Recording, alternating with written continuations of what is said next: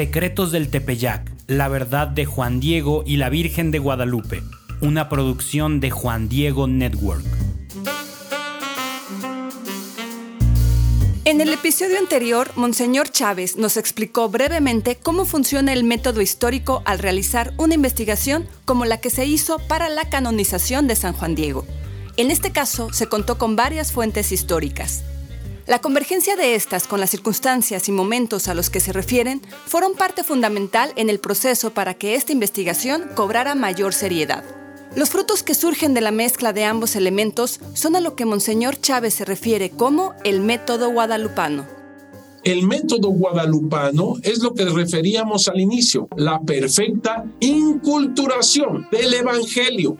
La Virgen misma se hace parte de la cultura indígena sumergiéndose en ella habla en náhuatl, se descubre como indígena, usa ese manto azul verdoso que lógicamente para los indígenas significaba emperatriz, porque solamente el emperador podía usar un color semejante, el azul del cielo y el verde de la vida. Así que inmediatamente lo entendieron. Es una inculturación que hace ella. Esta inculturación no se trata solamente de su persona. María quiere presentarle al pueblo indígena a alguien más como primerísimo lugar con toda la fuerza de su corazón a Jesús, el Evangelio. Por eso dice la perfecta inculturación del Evangelio, es decir, tomar las semillas del verbo, el anhelo de vida y llevarlas a la plenitud en Jesucristo nuestro Señor o poner a Jesús en el corazón de todo ser humano. Esa es la inculturación y ese es el método que usa la Virgen de Guadalupe.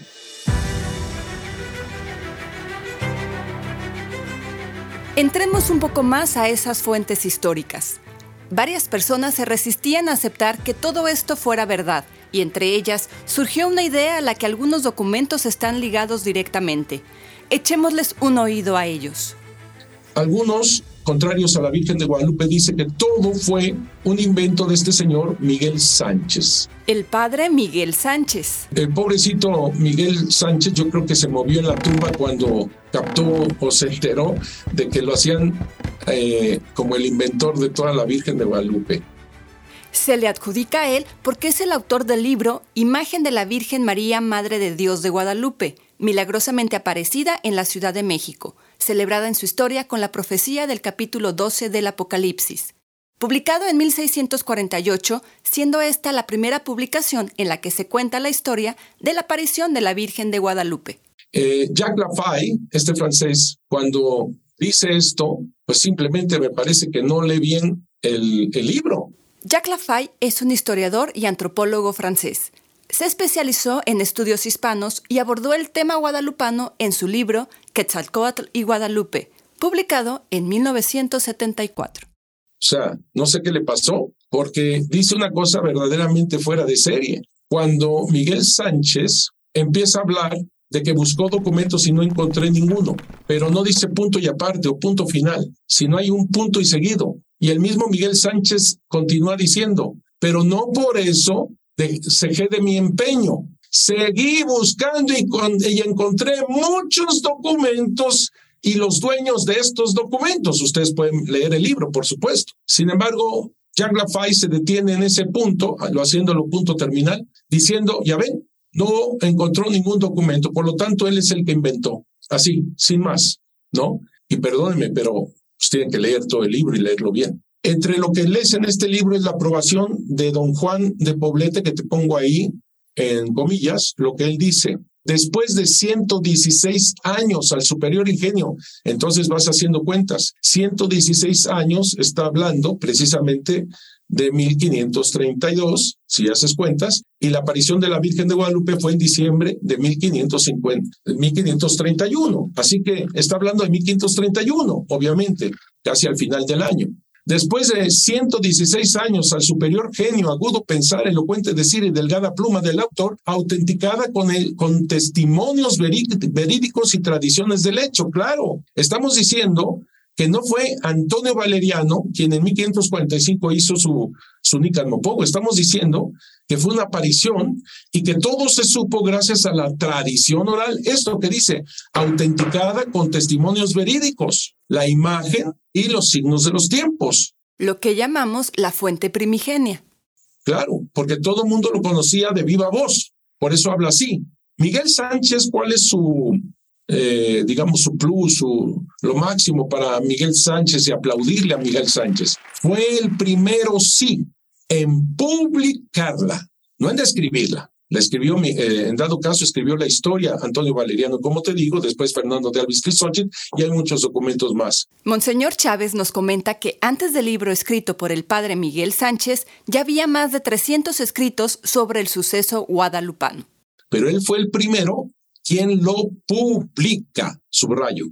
El mismo Miguel Sánchez, aquí está, pero esto es en su libro, pues, dice, apelé a la providencia, esta segunda parte que te digo, apelé a la providencia de la curiosidad de los antiguos en que hallé unos, bastante a la verdad, y no contento los examiné en todas sus circunstancias, ya confrontando las crónicas de la conquista, ya informándome de las más antiguas personas y fidedignas de la ciudad, ya buscando los dueños que decían ser originarios de estos papeles. Además, tomó en cuenta la tradición antigua, uniforme y general lo está diciendo el mismo Miguel Sánchez. ¿Por qué malinterpretarlo de esa manera?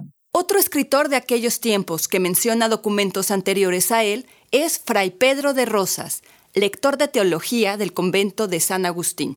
Este es eh, otro, otro que aprueba, Fray Pedro de Rosas, lector de teología. Les recuerdo que no se podía publicar un libro en aquel entonces si no tenía el plachet, si no tenía el Niki Lobsta, si no tenía eh, la aprobación de parte de la curia. Y la curia daba estos libros a quienes pensaban ellos que eran expertos en el tema para ver si se aprobaba o no para su publicación. Y aquí tenemos a Pedro de Rosas que dice, denle gracias toda esta nueva España que después de 116 años tomó la pluma para que lo que solamente sabíamos por tradición, sin distinción, lo entendamos circunstancias y definido con autoridad y fundamento. Está hablando de, los documentos que encontró y son su fundamento.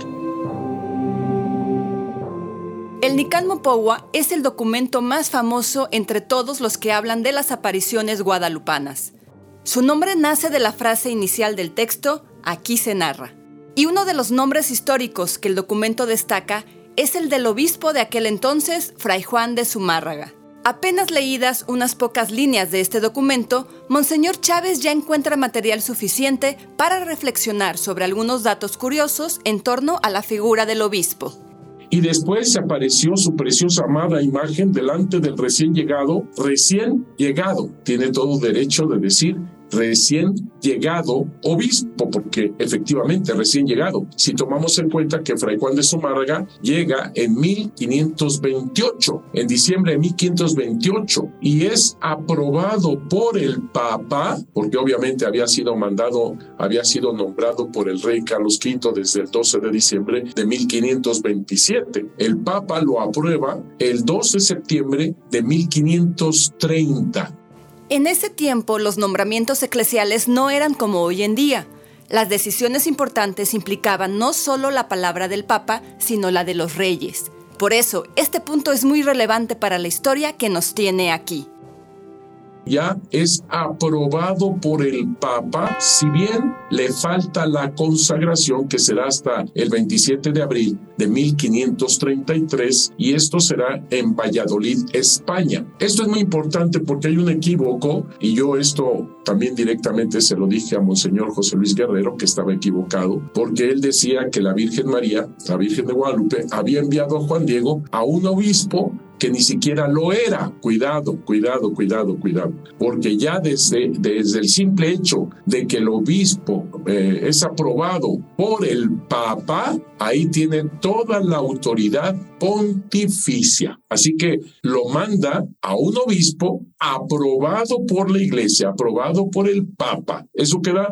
clarísimo. La Virgen de Guadalupe no, no la envía solamente a una persona nombrada por el rey, sino aprobada por el Papa. Como vuelvo a repetir, 2 de septiembre de 1530, cuando el emperador hace las, las paces con el Papa y el Papa aprueba todo lo hecho por el emperador. Por eso es aprobado en esa fecha. Y luego dice, delante del recién llegado obispo don Fray Juan de Sumarga, y también se relatan todas las maravillas que ha hecho.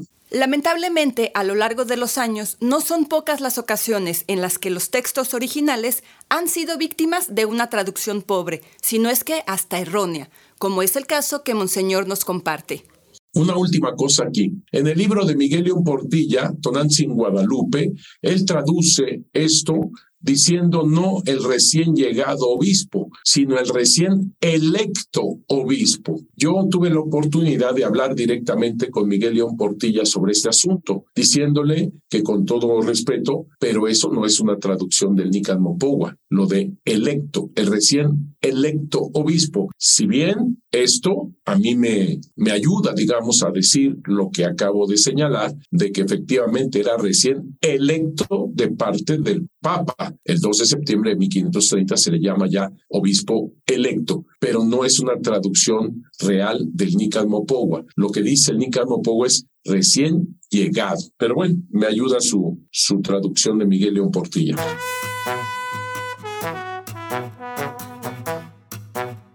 La relación entre la Virgen de Guadalupe, Juan Diego y nuestra identidad como nación es indiscutible.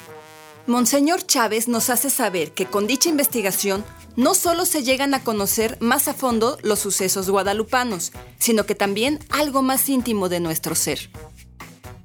¿Cómo les diré? Es fascinante, es fascinante porque no solamente es ver documentos de la Virgen de Guadalupe, sino es ver también de alguna forma nuestro propio ADN, nuestro propio ser mexicano, católico, nuestro propio ser guadalupano, ¿de dónde nos viene? Pues ella. Ella, al decir ella forja esta patria, es verdad, pero no solamente la forja diciendo ellos son mis hijos, sino yo soy, yo soy su madre, que eso significa que es parte de nosotros también. No es, no es como una adopción solamente, sino es, es Y lo que le dice a Juan Diego es totalmente cierto. Soy tu madre, la madre de todos aquellos que en esta tierra están en uno y de las demás variadas estirpes, naciones, los que me amen. Como lo dice Monseñor, ella se ha convertido en nuestra madre, en la madre de todos aquellos que la amen. Su amor no se limita a los habitantes de un país o de un continente. El amor va y viene entre ella y personas de todo el mundo. Es aquí, en el continente americano, donde su maternidad cobra una relevancia única en un territorio que para muchos parece haber sido despojado de su dignidad, de su riqueza y muchas veces hasta de su identidad. Es aquí donde María se hace una de nosotros, no solo para consolarnos, sino para dignificarnos, para regresarnos la esperanza y la valentía, para hacernos saber amados y vistos por Dios. Así como Dios en su momento eligió al pueblo de Israel y le hizo saber que no lo había abandonado en Egipto, Así, de la mano de María de Guadalupe, Dios le hizo saber a los americanos que no los había abandonado y que no los dejaría sufrir sin sentido, sin consuelo y sin esperanza. En el siguiente episodio seguiremos explorando las fuentes históricas que respaldan la investigación de Monseñor Chávez, específicamente abordando el tema de las famosas investigaciones de 1666. Escúchanos en tu plataforma de podcast favorita y comparte este episodio en tus redes sociales. Yo soy Angie Romo y esto es Secretos del Tepeyac, la verdad de Juan Diego y la Virgen de Guadalupe.